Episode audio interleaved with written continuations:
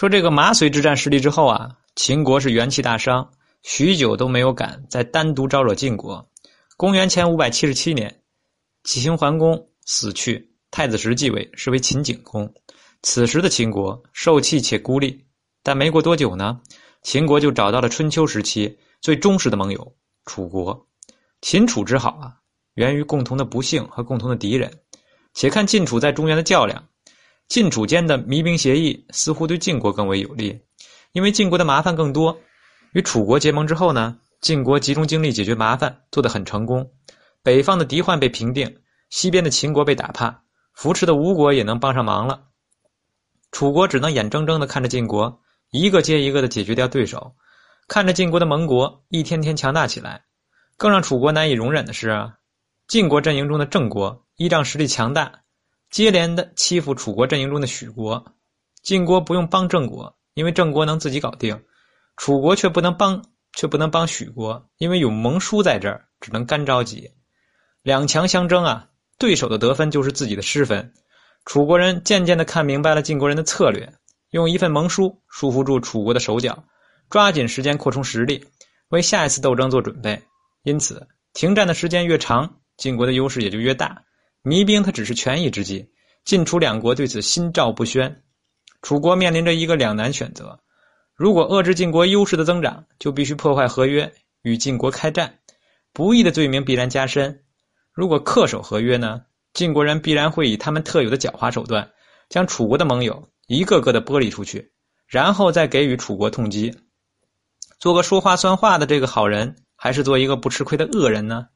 楚国的高层也有不同的声音。这个司马子反坚决主张看在伟大的利益面前，北上与晋国直接对话。楚共王的弟弟这个子囊呢，却认为率先率先毁约呢，对楚国的国际影响不好。是永恒的利益，还是越来越贬值的国际声誉呢？楚共王选择了前者。公元前五百七十六年夏天，楚军释放出压抑许久的战斗热情，犀利北进，兵锋直指郑国。楚共王亲自上阵，率领楚军主力攻打郑国。紧接着又攻打晋国的铁杆盟友魏国，楚国打得正欢，但意想不到的事情发生了。惯于挨打的郑国竟然发动反击，一举攻下楚国的新石。这是从来没有过的事情啊！原来这几年郑国出息了，这楚国呢不得不重重新审视。第二年，楚共王调整对争策略，改逼盟为诱盟，为此呢还将一块土地送给了郑国。郑国墙头草本性不改，得到了这个楚国的便宜，便倒向了楚国。随后，郑国在楚国的支持下攻打晋国的盟友宋国，初战小败，而再战大胜。魏国看不下去了，出兵攻郑，中原战火四起，盟约彻底失效。一轮更猛烈的争霸斗争呢即将上演，晋国也终于行动了。公元前五百七十五年，晋国四军齐出，矛头直指郑国。晋军编制几经变动，此时已经是四军，除传统三军之外呢，还有一个新军。各军将佐已经是晋文公后的第三代，一共八个卿，如下：这个中军将啊是栾书，中军佐呢是士燮，上军将是细齐，上军佐是荀彦，下军将是韩厥，下军佐是这个荀英，新军将是这个细抽，新军佐呢是西至。需要说明的是啊，赵氏在夏宫之难中几乎被灭门了，仅有婴儿赵武幸免。因此呢，赵氏会有一段远离晋国政治舞台的时间。这晋国的八卿，除了荀英留守外，其余七个卿呢，全部率军出征了。八卿内部的派系斗争虽然仍在时不时的进行着，但为国家出力的心都还没有死。由于这个情况啊，对于打与不打。晋国也是矛盾的，晋国不乏清醒的志士，这士燮呢就是其中的一个。士燮的反战言论兼具晋国式的自负和世家父子的洞察深远。这士燮说呀，说晋国近些年来接连打败齐国、敌人和秦国，生存没有问题，应该留着楚国这么一个对手。如果晋国若如此呢，晋国才不至于过分内乱。如果战胜了楚国，那晋国就会飘飘然。从而陷入万劫不复的深渊。这世界失谢呢是清醒的，那也是不受欢迎的。大家要的是复仇的快感。郑国听说晋国来攻，自料不是对手，急忙向楚国求救。这楚共王也不含糊，发兵救郑。司马子反率领着中军，令尹子重率领着左军，这个左尹子欣率领着右军。这个是年五月，晋军渡过黄河，与楚军在鄢陵相遇。这个鄢陵就是今天的河南鄢陵北。这是晋楚两大国在城濮之战和邲之战之后呢第三次巅峰对决，也是整个春秋期间晋楚之间的最后一次权力对决。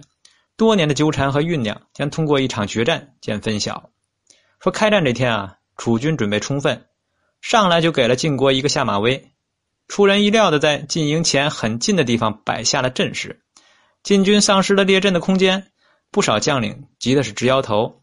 士燮的儿子叫士盖出了一个主意。建议填平井灶，在营中摆开阵势。这栾书如法炮制，楚军的设计被迅速冲销掉。两军对垒，中军中军统帅栾书计划以逸待劳，打防守反击。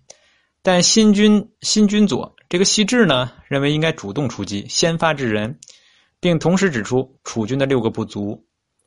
此时，双方的国军都在战车上观察战场的形势，同时也都在。与来自对方的陶臣探讨着战斗的策略。来自晋国的叫亳州离，将晋军的情况报告给了楚共王；而来自楚国的叫苗奔黄，也将楚军的情况呢报告给了晋厉公。晋厉公手下的将领看到楚军阵容严整、杀气腾腾，有点害怕，说起了丧气话，说楚军中啊有能人，军真厚实，不能抵挡。这个苗苗奔黄呢却不这么认为。他说呀，说楚国的精锐不过是中军的王族亲军，请派精锐部队先攻其左右两翼，然后集中四军兵力攻齐攻，定能大获全胜。这个晋厉公呢，采纳了苗奔黄的建议，向楚军两翼发动猛攻，双方发动混发生混战。在战斗中啊，这个魏将这个晋将的魏齐呢，射中了楚共王的眼睛，楚共王让。这个楚国的国宝级神射手养由基回射，养由基也是伍子胥的师傅。这养由基呢，只用一箭，就毫无悬念的解决掉了这个魏齐。打到最后啊，楚军到底还是溃败了，被楚军逼到了险阻的地方。楚军退而不乱，又利用队形，以与这个晋军呢展开了相斥。晋军的特点在于组织性、纪律性、执行力，体现的是团队的战斗力和表现的稳定性。楚军的特点是个人战斗能力强，打起来有激情，体现的是个人英雄主义。在不利于晋军展开的地形上呢，楚国的个人英雄主义是大放光彩。养由基弯弓搭箭，力无虚发，比今日之王牌阻击手也丝毫不差。猛将舒山，这个舒山然呢，勇冠三军，以人为师，将晋军冲在前面的战车砸瘫了，延缓了晋军的前进。战斗一直持续到黄昏，也没有分出胜负。双方只得各自收兵回营。说当天晚上，两军都为第二天的战斗做了充分准备。楚军这边呢，司马子反嫌这个楚军白天的表现不够好，尽管很疲劳，还是视察了伤情，补充了军事，修理了武器，又重新排列了战车和马匹。做完这些之后，司马子反感到很欣慰，觉得应该犒劳一下自己。晋军这边呢，苗奔黄代表晋厉公也做了与司马子反在楚营中同样的事情。除此之外啊，苗奔黄又命人故意放松对楚军俘虏的看管。在这一点上呢，苗奔黄比这个子反要狡猾。他让晋军做了准备不说，还给楚军施加了心理压力。楚军俘虏逃回后，将晋军阵营里的情况报告给了楚共王。楚共王呢，感觉事态严重，派人去请司马子反商量对策。哪曾想啊，这个楚军大司马竟然竟然违反军中的规定，过量饮酒。此时已经醉的是不省人事，楚共王看着子反醉醺醺的样子，知道大势已去了，叹道：“啊，说天败楚国呀，我不能再等了。”当夜，楚共王率军撤走。这个司马子反醒来之后，追悔莫及。后来依据楚国败军之将的惯例，自杀谢罪了。这个鄢陵之战以晋军的最后胜利而告终。楚国虽然在中原还有郑国一个盟国。但在与晋国的争夺中略施尽显，而在楚国的东部，吴国呢一天比一天强大起来，一天比一天能够战斗，逐渐成为晋国对抗楚国的一个重要棋子。楚国两面作战，辛苦的很。迫切的需要重量级的诸侯作为盟友。齐国根本指望不上，因为被晋国打服了，说望眼天下呀，也只有秦国可以互相依靠了。麻遂之战、鄢陵之战，将秦国和楚国的命运联系起来。同是晋国的手下败将，还有什么好说呢？说携起手来共同奋斗，那才是唯一的出路。况且两国以前就有过初步的接触。公元前五百六十四年，秦国经过十多年的恢复，终于敢向晋国挑战了。这一次啊，秦国不想单独攻晋，事先邀请楚共王提供赞助。这楚共王欣然答应，但令这个但令尹子囊呢，认为晋国的内部稳定，京城团结。